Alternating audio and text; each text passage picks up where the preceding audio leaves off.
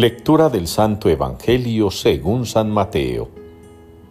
En aquel tiempo dijo Jesús a sus discípulos, Cuidado con la gente, porque os entregarán a los tribunales, os azotarán en las sinagogas y os harán comparecer ante gobernadores y reyes por mi causa, para dar testimonio ante ellos y ante los gentiles. Cuando os entreguen, no os preocupéis de lo que vais a decir o de cómo lo diréis en aquel momento se os sugerirá lo que tenéis que decir, porque no seréis vosotros los que habléis, sino que el Espíritu de vuestro Padre hablará por vosotros. El hermano entregará al hermano a la muerte, el Padre al Hijo. Se rebelarán los hijos contra los padres y los matarán. Y seréis odiados por todos a causa de mi nombre. Pero el que persevere hasta el final, se salvará. Palabra del Señor. En tus manos, Señor, encomiendo mi espíritu. Es la respuesta que nos une hoy en la liturgia al Salmo 30. En tus manos, Señor, encomiendo mi espíritu. Y pudiera parecer una contradicción que acabando de celebrar la Navidad y estando todavía en la prolongación de esta fiesta, en estos días que llamamos octava de, de Navidad, pareciera una contradicción que celebremos hoy, nada más pasar un día, la fiesta de un mártir de San Esteban, el primer mártir. Pero no es ninguna contradicción.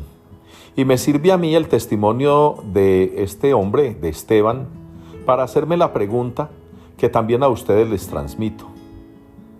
¿Qué le damos nosotros al Señor?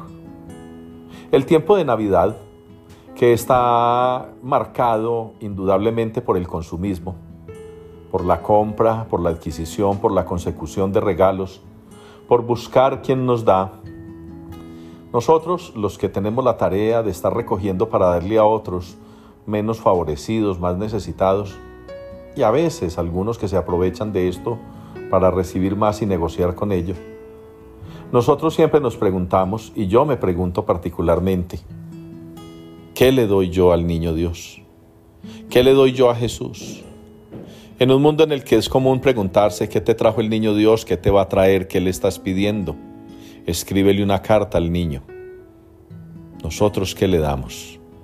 Pues entonces Esteban nos da la primera gran respuesta. Al Señor hay que dárselo todo, hasta la vida. Y por eso me parece admirable que la doctrina, que la liturgia, que la enseñanza de la iglesia nos ponga por delante al solo empezar la Navidad este testimonio, un testimonio grande. El Señor quizá no nos pida nada, pero nos advierte. Y con esa advertencia nos está queriendo decir que no hay por qué temer en profesar su, fe, que no hay que temer en reconocer su nombre, que no hay que temer en dar anuncio y testimonio de Él. No hay que temer. Así sea la vida la que nos quiten. Porque en el fondo podríamos leerlo de esta manera. No nos quitan la vida.